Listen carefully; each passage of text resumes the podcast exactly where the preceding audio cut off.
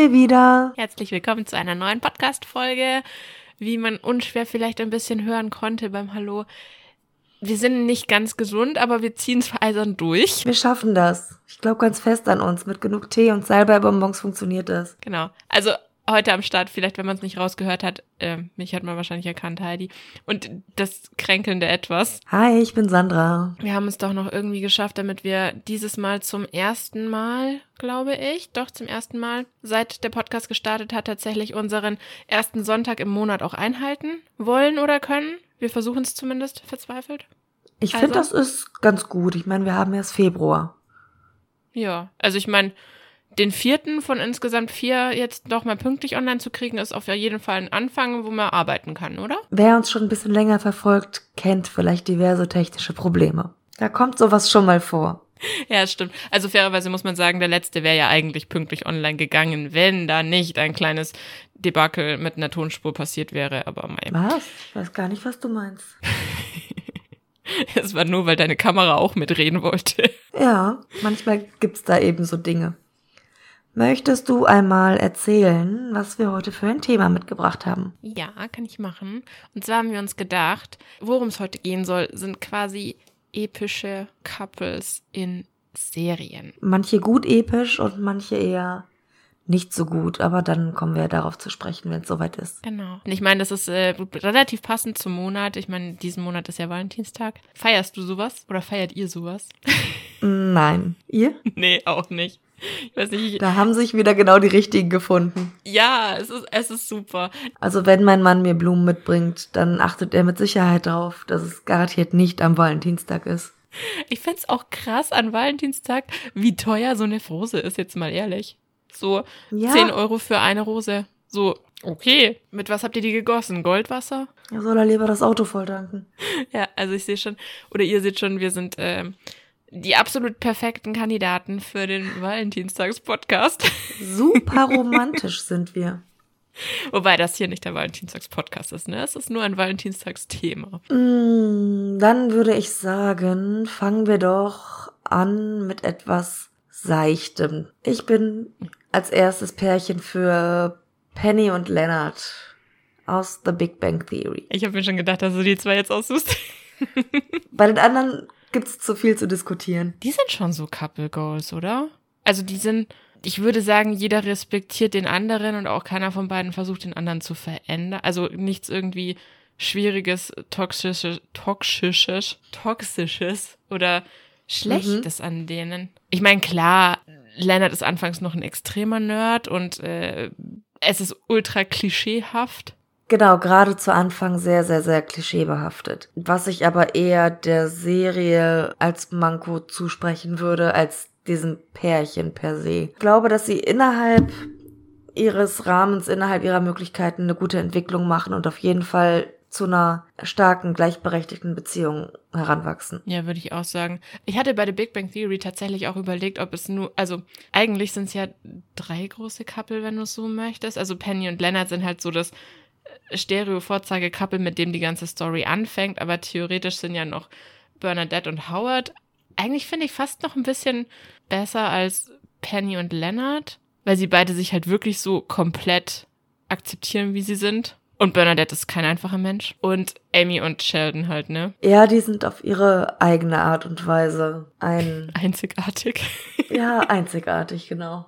Das trifft's ganz gut. Wobei ich sagen muss, dass mich an Amy immer ein bisschen gestört hat, dass man mit Amy versucht hat, Sheldon dann doch irgendwie noch so zu, weiß ich nicht, so, so Pseudo-Mainstream zu machen, dass er am Ende ja trotzdem bei einer Frau landet und bla bla und dass er sich so schon, also gerade in den letzten Sta äh, Staffeln, dass er sich da schon sehr Ja, verändert.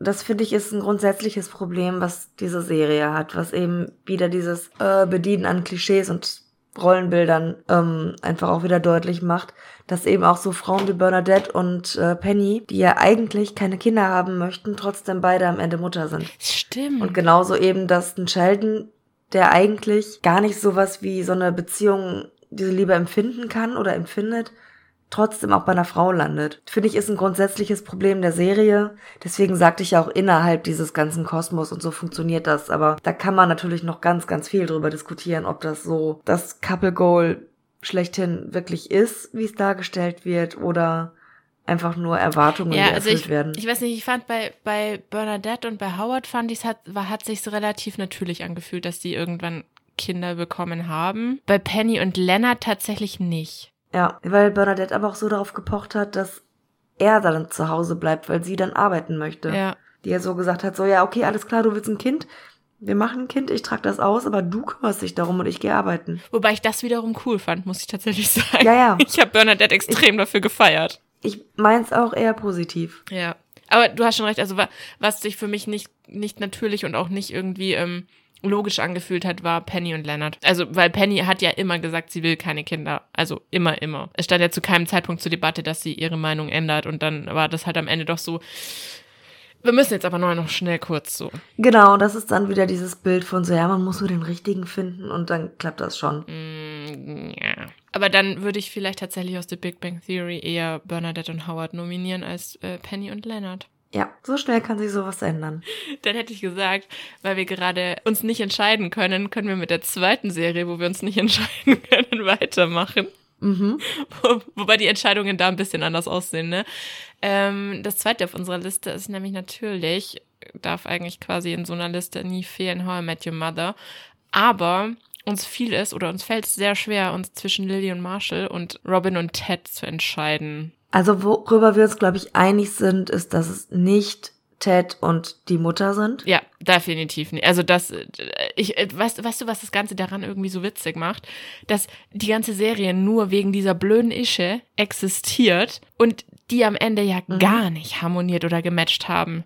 Also so, so Nee, 0, null. nada gar nicht. Also das war ja so, ich erzähle euch jetzt, warum, wer die große Liebe meines Lebens ist und als Zuschauer so am Ende mal abgesehen davon, dass das Ende von How I Met Your Mother ja Reden wir nicht darüber. da gab's ja gar keine Chemie zwischen. Also nicht, nicht nur so ein bisschen keine, sondern null. Nichts. Und im nächsten, in der nächsten Episode war sie ja schon wieder tot. Also, mm, Ja, Mai, passiert. Was mir gerade einfällt, wo du diese beiden Paare genannt hast, ich muss sagen, ich mochte auch eigentlich Barney und Robin immer recht gerne. aber ich, ich hatte bei, also bei Barney und Robin hatte ich immer so ein bisschen das Gefühl, dass sich das wieder so, wie, ich weiß nicht, wie ich sagen, so erzwungen anfühlt. Also, dass die, die waren schon irgendwie cool miteinander, weil sie so von ihrer Art ganz gut zusammengepasst haben. Aber ich glaube, das war auch am Ende genau das, was eigentlich nicht zusammengepasst hat. Weißt du, weil zwei solche Charaktere, glaube ich, im realen Leben äh, zu stark gewesen wären und sowieso nie zusammengefunden hätten. Ich fand's nicht erzwungen, aber ich fand, es war von Anfang an eine Beziehung auf Zeit. Ja, also zum Scheitern verurteilt waren sie auf jeden Ganz Fall. anders als äh, zum Beispiel Lilly und Marshall, wo einfach klar ist, auch wenn die ihre Höhen und Tiefen haben und ihre Krisen haben, die beiden enden zusammen, die gehören zusammen. Alleine Ja. schon, weil sie mittlerweile so eine Symbiose eingegangen sind, die können gar nicht ohne einander. Ich muss tatsächlich sagen, bei Lilly und Marshall bin ich sehr zwiegespalten, weil ich finde, dass Lilly ein absoluter Tyrann ist, der Marshall einfach nur die, eigentlich die gesamte Beziehung so hinbiegt, wie sie es gerade, äh, wie sie es gerade brauchen kann. Wenn sie möchte, dass äh, er Geld verdient, dann hat er den Job zu machen. Wenn sie möchte, dass sie jetzt keine Ahnung wohin fahren, hat er den Job abzulehnen. Wenn sie möchte, dass äh, also, weißt du, was ich meine? Mhm. Alles, was Marshall tut, macht er immer nur, damit Lilly glücklich ist. Aber Sie gibt auf jeden Fall den Ton an. es gibt kein Geben von Lilly, es gibt nur Nehmen. Warum genau stehen die beiden auf der Liste? Ja, keine Ahnung. Sie sind halt so, so, so ein klassisches äh, das Mhm. Pärchen, wenn man an How I Met Your Mother denkt, aber eigentlich sind sie kein gutes Pärchen. Also in irgendeiner Form, ehrlich gesagt, muss man fairerweise sagen, ist Lilly schon sehr toxisch, oder? Zumindest kein gesundes. Obwohl ich finde, dass wir toxischere Paare, kann man das so sagen? More, more toxic couples auf unserer Liste haben. Das stimmt.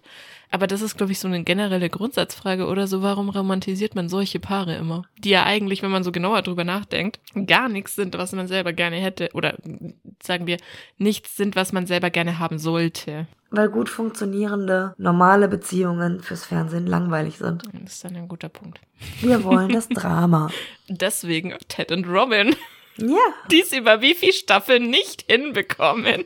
Und da muss ich auch ganz ehrlich sagen, ich finde, es ist ein Fehler, dass die beiden am Ende zusammenkommen, weil einfach diese ganze Serie gezeigt hat, dass sie nicht zusammengehören. Ja, ich weiß, was du meinst. Okay, aber dann würde ich bei How I Met Your Mother trotzdem Ted und, Ted und Robin, glaube ich, über Lily und Marshall nominieren. Ich bin zwiegespalten. Sie sind beide nicht optimal. Ja. Aber das ist eine wunderschöne Überleitung zu Gossip Girl. Einerseits Chuck und Blair, auf der anderen Seite Serena und Dan. Und rein theoretisch, so in der, äh, in der, in der Mitte drinnen unten müsste eigentlich in Klammern noch Blair und Dan stehen, ne? ich überlege gerade, wie ich das in Worte fasse. Nein.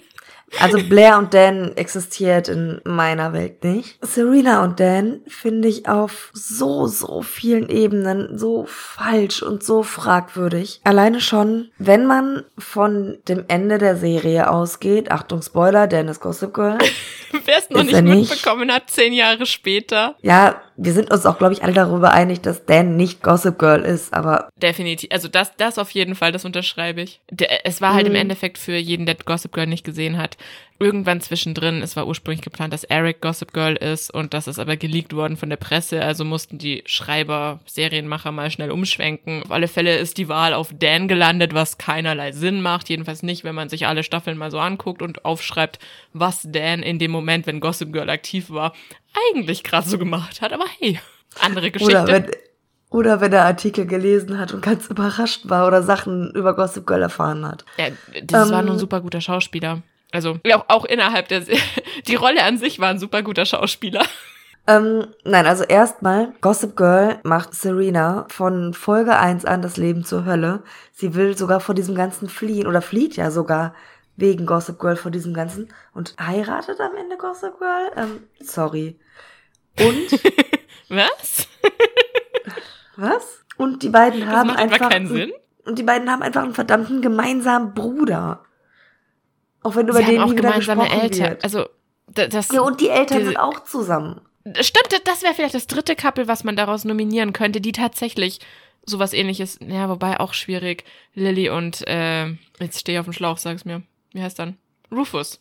Rufus. Danke. Ja, aber also das, das ist tatsächlich etwas, was ich tatsächlich schwierig finde. Klar sind sie nicht wirklich verwandt, aber halt Lilly und Rufus sind halt ein Pärchen und Dan und Serena sind ein Pärchen alle in der gleichen Familie. Irgendwie schräg, aber okay. Hey, es bleibt in der Familie. Ähm, Wobei man ja okay. sagen muss, dass Dan und äh, Serena wieder zusammenkamen, bevor Lily und Rufus wieder zusammenkamen. Also eigentlich waren sie vor ihren Eltern dran, ne? Das also nach ihren Eltern, aber dann vor ihren Eltern. Großer, toxischer Inzesthaufen. Das ist echt. Eig Aber eigentlich ist jede Beziehung in dieser Serie toxisch. Selbst die Freundschaften sind toxisch. Ich glaube, der einzige, ja. der Halb, der halbwegs ein Gewissen hat in dieser Serie, ist Nate. Ja, das stimmt. Und ja. Nate ist am Ende auch raus. Nate heiratet keinen davon. Nate hat keine Beziehung mehr mit keinem davon. Er ist maximal halt noch mit jedem davon so irgendwie platonisch befreundet. Und ja, ja, wir haben uns ganz gern. Und äh, Wobei Nate auch ein Arsch ist, ne? Also wenn es dann um sein Magazin geht am Ende, wo er ja versucht, hier sich irgendwas in Anführungszeichen aufzubauen, dann schmeißt er ja auch jeden seiner also Freunde vor den Bus. Also.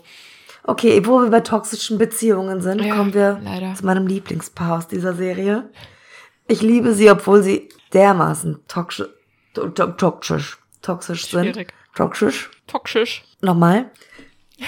Ich liebe sie, obwohl sie dermaßen toxisch sind. Natürlich Wobei ich Chuck sagen muss, und Blair tatsächlich, wenn es nicht so toxisch hätte enden sollen, hätte ich Dan und Blair bevorzugt, weil Dan und Blair tatsächlich, wenn man wieder ausklammert, dass Dan halt Gossip Girl sein soll, ne? Wenn er das nicht wäre, dann wäre die Beziehung mit Blair viel weniger kritisch und schwierig gewesen als mit Chuck. Aber am Ende des Tages, Blair gehört halt schon zu Chuck.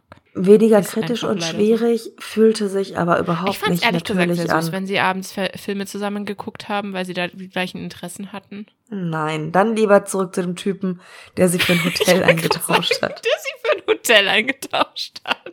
Ja, und was natürlich auch noch dazu kommt, was man nicht vergessen darf, ist, dass Chuck nicht nur ein hochgradig dramatischer Charakter ist, sondern auch ein hochgradig krimineller Charakter eigentlich. Ich meine, in der ersten Folge versucht er Jenny, die zu dem Zeitpunkt 14 ist, zu vergewaltigen. Und ich glaube, in der gleichen Folge versucht er Serena ja, zu vergewaltigen. So, aber ich glaube tatsächlich, das war so mh, mm, der Chuck, wie er anfangs charakteristisch quasi ursprünglich geplant war und das den Serienmachern nach, ich glaube, zwei Folgen oder so hat diese Art von Chuck angehalten, also diese wirklich super kritische, schwierige Mhm. Art von Chuck angehalten, bis ihnen aufgefallen ist, das wird so nix. Irgendwie, wir brauchen da einen anderen Twist. Der Kerl kann trotzdem schwierig und kriminell sein, aber damit äh, gewinnt er keinen Blumentopf und damit müssen wir ihn, weiß ich nicht, nach fünf Folgen rausschreiben, weil ansonsten können wir die Serie absetzen.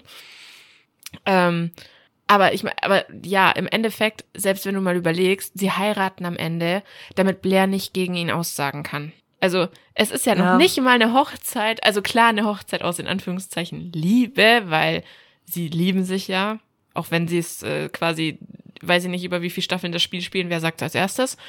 Ähm, aber am Ende, sie, sie heiraten ja noch nicht mal aus Liebe, sondern sie heiraten, damit äh, Blair ihn nicht verpfeifen können muss, weil sie vor Gericht als seine Frau halt nichts sagen muss. Naja, Zeugnisverwe Zeugnisverweigerungsrecht. Oder so. Müssten wir uns jetzt für das beste Pärchen entscheiden? Also das beste Pärchen in Bezug auf Unterhaltung und gucke ich mir am liebsten an, sind Chuck und Blair. Das beste Pärchen in Bezug auf, das ist die gesündeste Beziehung. Ich hätte ja fast Puh. Lily und Rufus gesagt, aber wenn man bedenkt, dass Lily und Rufus gerade am Ende äh, ist Lily halt auch super berechnend und irgendwie schubst sie ihn halt rum wie so ein, wie so ein Haustier, würde ich schon fast sagen. Weil sie extrem krass die Züge ihrer Mutter annimmt. Da finde ich schwierig. Mhm. Also so, so die, die erste Hälfte von Gossip Girl hätte ich gesagt Lily und Rufus. Einigen wir uns darauf, dass es keine gesunden Beziehungen Okay, in Gossip Weil Girl dann hätte gibt? ich gesagt, gehen wir ein paar Jahre zurück, ein paar sehr viele Jahre in unsere Teenagerzeit zu Sabrina total verhext. Ja. Und zwar zu Sabrina und Harvey. Ja, Die beiden waren einfach nur süß. Ja. die beiden waren süß. wenn, wenn wir beide das gleichzeitig sagen. Ich meine, die beiden hatten natürlich mit den, ähm, wie soll ich sagen, mit den, glaube ich, typischen 90er und 2000er äh, Problemen zu kämpfen, dass, ähm, wie, wie hieß denn die Gegenspielerin? Oh Gott. Libby, oder? Ja, Hieß sie Libby? es gab zumindest eine Libby, glaube ich. War das sie? Also ich meine, sie hatten halt mit dem typischen Klischee zu kämpfen. Harvey ist natürlich der Sportler und der coole Typ und überhaupt.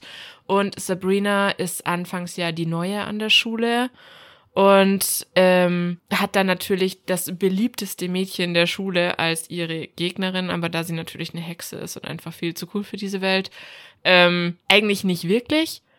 Aber es war halt immer dieses, die Tussi, zu der Harvey eigentlich gehören sollte, obwohl er natürlich zu Sabrina Natürlich. gehört hat.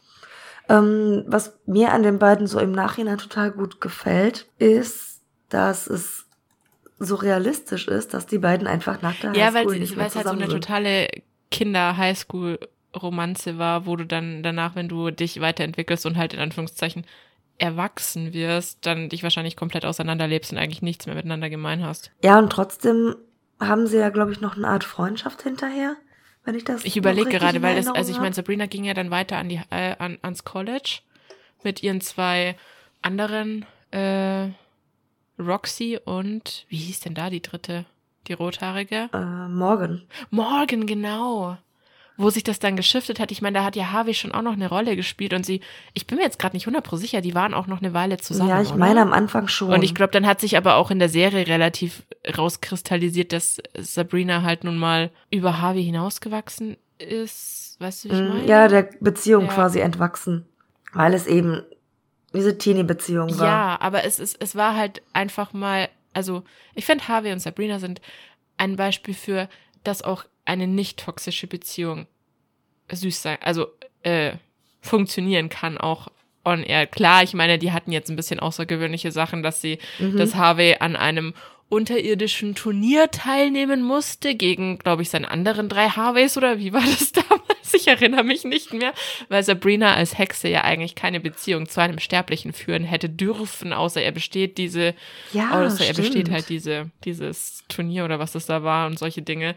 Mhm. Die haben halt ihre eigenen Herausforderungen gehabt, aber ich fand, die hatten sehr viel Charme und tatsächlich, wie gesagt, also an den beiden könnte ich jetzt, glaube ich, nichts Toxisches finden, weil Sabrina zu keinem Zeitpunkt Harvey zu beeinflussen oder zu verändern versucht hat und umgekehrt, also fairerweise muss man Mhm. sagen, ich weiß nicht, ob das jetzt gemein ist, aber ich glaube, man hat Harvey in dieser Serie nicht genug Charakter reingeschrieben, um irgendwie, irgendwie eine, irgendwelche Einflüsse in irgendeiner Form so richtig auf Sabrina zu haben. Weißt du, was ich meine? Ja, so, so richtig Tiefe hatte er nicht, das stimmt. Jetzt muss man aber auch sagen, das war halt eine Teenie-Serie aus den 90ern. Ja, natürlich. Also Sabrina schon, aber ich fand, äh, bei Harvey haben sie eventuell ein ganz kleines bisschen. Da hat das Meeting halt ein bisschen weniger Zeit in Anspruch genommen. Da hat er drauf geschrieben, Harvey, typischer Football-Typ. Ja, nicht so richtig schlau. Inte- Also Intelligenz war jetzt nicht richtig seine Stärke. Das Licht war an, aber war keiner zu Hause. das habe ich noch gar nie gehört. also Herste Katz auf der Tausend kenne ich, aber den Spruch habe ich noch nie gehört. Das ist gut, muss ich mir merken. Da wir noch ein kleines bisschen aktueller das auch mit reinbringen wollten, wir sind relativ viel in den 90ern und 2000er jetzt da rumgeschwelgt. Und deswegen hatten wir überlegt gehabt, dass wir eigentlich noch ein tatsächlich sehr, sehr tolles Couple gefunden haben. Und es ist nicht Rhaenyra und Damon, House of the Dragon, sondern ihre Tante äh, Rhaenys und der Corlys heißt er, ne? Genau, die Seeschlange. Ja. Ähm, Die beiden sind tatsächlich, glaube ich, aus House of the Dragon mein Lieblingspärchen gewesen von Anfang an. Also ich fand, die haben vom, vom ersten Auftritt an, dass äh, Corlys sich halt einfach innerlich immer so aufregt, dass man seiner Frau den Thron geklaut hat. Also, also ich, ich fand es schon ultra sympathisch, dass er sich darüber aufregt, nicht weil er dann nicht regieren kann, sondern einfach nur, weil er es für sie so unfair findet. Weißt du, wie ich meine? Also seine Intention dahinter ist nicht, dass er die Macht möchte, sondern dass er die Gerechtigkeit für sie wollen würde. Weil sie um ihr Recht gebracht worden ist. Mhm. Genau, er gönnt es ihr, er möchte Gerechtigkeit für sie und die beiden stehen einfach die ganze Zeit füreinander ein. Und auch zu 100 Prozent hintereinander. Genau, und auch zu 100% hintereinander. Wenn man auch einfach an das Ende der, der ersten Staffel denkt, wie sie einfach erstmal nichts tut, solange er noch nicht wach ist und noch keine Entscheidung getroffen hat. Und dann sagt so, ey, ich stehe hinter dem, was du sagst, egal was du sagst, aber denk mal drüber nach, so und so ist die Situation und das und das sollten wir tun. Und er vertraut ihr da einfach total. Ja. Und sie hätte aber so oder so hinter seiner Entscheidung gestanden, auch wenn er sich anders entschieden hätte. Ja, nein, ich finde, die beiden sind einfach mega geile Charaktere. Also von Corliss sieht man ja jetzt nicht so viel, einfach weil er sehr lange ja auf sie auch geschickt wird und dazwischen drin einfach dann mal Mhm. ein paar Folgen weg ist. Ähm, aber ich finde, oder ich fand schon die ganze Serie über, habe ich dir damals ja schon gesagt, dass Renes einfach ein unfassbar geiler Charakter eigentlich ist. Oder vielleicht vielleicht sogar der coolste Charakter, den die Serie hat, ehrlicherweise. Das ist aber auch, finde ich, wieder eine Stärke dieser Serie, dass sie gute Charaktere und starke Frauen und ähm, glaubwürdig starke Frauen und nicht so pseudo-stark. Ja. Ja, das stimmt. Wie heißt das so schön? Pech, in, der- Pech im, im Job, Glück in der Liebe oder irgendwie so. Glück in der Liebe, Pech im. Pech im Spiele, Glück in der Liebe. Passt eigentlich sehr gut Aber auf, äh, auf äh, House of the Dragon, oder? Das Spiel der Throne. Eben, von dem her. Aber damit können wir dann vielleicht auch zu unserem letzten Couple kommen. Sex and the City, Carrie und Big. Da ist nämlich nicht viel Positives. Ja, mein Lieblingscouple. Ähm, Carrie und Big sind ja das Pärchen in Sex at the City, sowohl in der Serie als auch später in den Filmen und auch zumindest zum Anfang in And Just Like That. Ja, Was ich sehr, sehr, sehr, sehr schwierig und fragwürdig finde, weil wenn man sich die Anfänge dieser Beziehung in Sex and the City mal anschaut, behandelt Big Carrie von Anfang an nicht gut. Ja. Ich, ich finde es auch tatsächlich, ich finde es lustig, weil wenn du jetzt äh, eben nach, weiß ich nicht, epische Couples googeln würdest oder so, dann landen Carrie und Big allerspätestens immer auf Platz drei. Und an dieser Beziehung ist einfach nichts, nada, gar nichts wünschenswert. Angefangen von, dass sie ja im Endeffekt nur so das, ich weiß gar nicht, wie ich sagen soll, Sidekick-Geheimnis ist Sie war seine Affäre. aber halt noch nicht mal eine, zu der er steht, ne? So eine, die er halt, Mhm. äh, War er nicht verheiratet? Also eigentlich ist es echt ganz, ganz schwierig, dass diese Beziehung so romantisiert wird. Ja. Also, ich finde es aber auch ehrlich gesagt, also die, die gesamte Entwicklung auch weiter. Bis in Just Like That. Weil selbst in, in, in Just Like That sind die beiden immer noch auf keinem Level irgendwie gleichberechtigt. Also, weißt du, was ich meine? Es wird halt immer noch so dargestellt, als wäre sie so ein, Mhm. so ein kleines Girlie, was halt ihren Sugar Daddy braucht. Sie ordnet sich ihm total unter. Und das von Anfang an. Ich frage mich halt, ist das noch ein Überbleibsel aus den 80ern? Es ist auf jeden Fall mh, ein sehr veraltetes Bild von Beziehungen und von Rollen. Weil ich finde halt, das Spannende ist ja, sie versuchen ja mit In Just Like That, sie versuchen ja total, ja, hip und weiß ich nicht was zu sein. Außer, Ja, aber da versuchen sie es halt ein bisschen zu sehr. Ja. Ja, außer eben in diesen außer, veralteten Beziehungen. außer bei Carrie und Big. Ja, aber bei, bei Miranda und bei, äh, bin ich doof? Wie heißt denn jetzt? Steve. Danke. Steve? Ja. Vor, Vorbereitung 1a. Bei denen versuchen sie alles Woke rauszuholen, was geht, ne? Also. Wobei Miranda und Steve sind halt wieder das genaue Gegenteil, ne? Also ich finde Miranda und Steve sind das exakte, der exakte Gegenpool zu Carrie und Big. Carrie und Big sind so die Beziehung quasi aus den 1920ern, traurigerweise oder so. Ich weiß gar nicht, wie ich es so Mhm. sagen soll. Also sowas von veraltet, das ist halt einfach. Und bei Miranda und Steve hast du halt das exakte Gegenteil, ne? Da hast du halt die in Anführungszeichen die Emanze, der der gutmütige Kerl hinterher rennt. Wenn du es jetzt so überspitzt sagen würdest. ja, aber hinterherrennen tut er ja auch nicht wirklich. Ja, schon sehr lange. Bis er irgendwann sagt, kein Bock mehr und dann sagt er, nee, ich gehe jetzt und dann genau, bis er irgendwann sagt so, ey, dann halt nicht. Ja, Ja. und dann läuft ja sie ihm nach. Also dann ist, aber ich finde, Miranda und Steve, genauso wie Carrie und Big, sind zu keinem Zeitpunkt in dieser Beziehung, außer vielleicht in den Filmen zwischen Serie A und Serie B, sind Miranda und Steve vielleicht sowas ähnliches wie gleichberechtigt. Mhm. Weil auch da ansonsten, Mhm. keine Ahnung, ist halt, in dem Fall dominiert halt Miranda. Und bei Carrie und Big ist es halt andersrum, aber es ist nie auf Augenhöhe. Weißt du, welche Beziehung auf Augenhöhe ist, wenn ich da mal so drüber nachdenke? Charlotte und ähm, Harry, Harry. Ich erinnere mich noch am Anfang in Sex and the City, als die beiden angefangen haben zu daten. Ah, Harry, genau. Ähm, hat Charlotte ihn ja komplett abgelehnt wegen seiner Optik, weil er klein ist, weil er keine Haare hat. Und das muss ich sagen, ist auch eine Story, die ich in And Just Like That einfach mag, wie Charlotte über ihre eigenen Schatten springt, ihre eigenen Grenzen überwindet ja, und sich auf sowas einlässt. Das hat sie in Sex and the City mit der Beziehung gemacht und das macht sie in And Just Like That mit ihrer Tochter Schrägstrich Sohn. ja. Also ich weiß, was du meinst. Ich, ich finde tatsächlich, ich fand auch schon in, wobei in Sex and the City fand ich es nicht so schlimm wie in, in, in Just Like That. Ich finde, Charlotte an sich ist ein, sagen wir, leicht nervtötender Charakter. Ich, ich finde sie sehr anstrengend.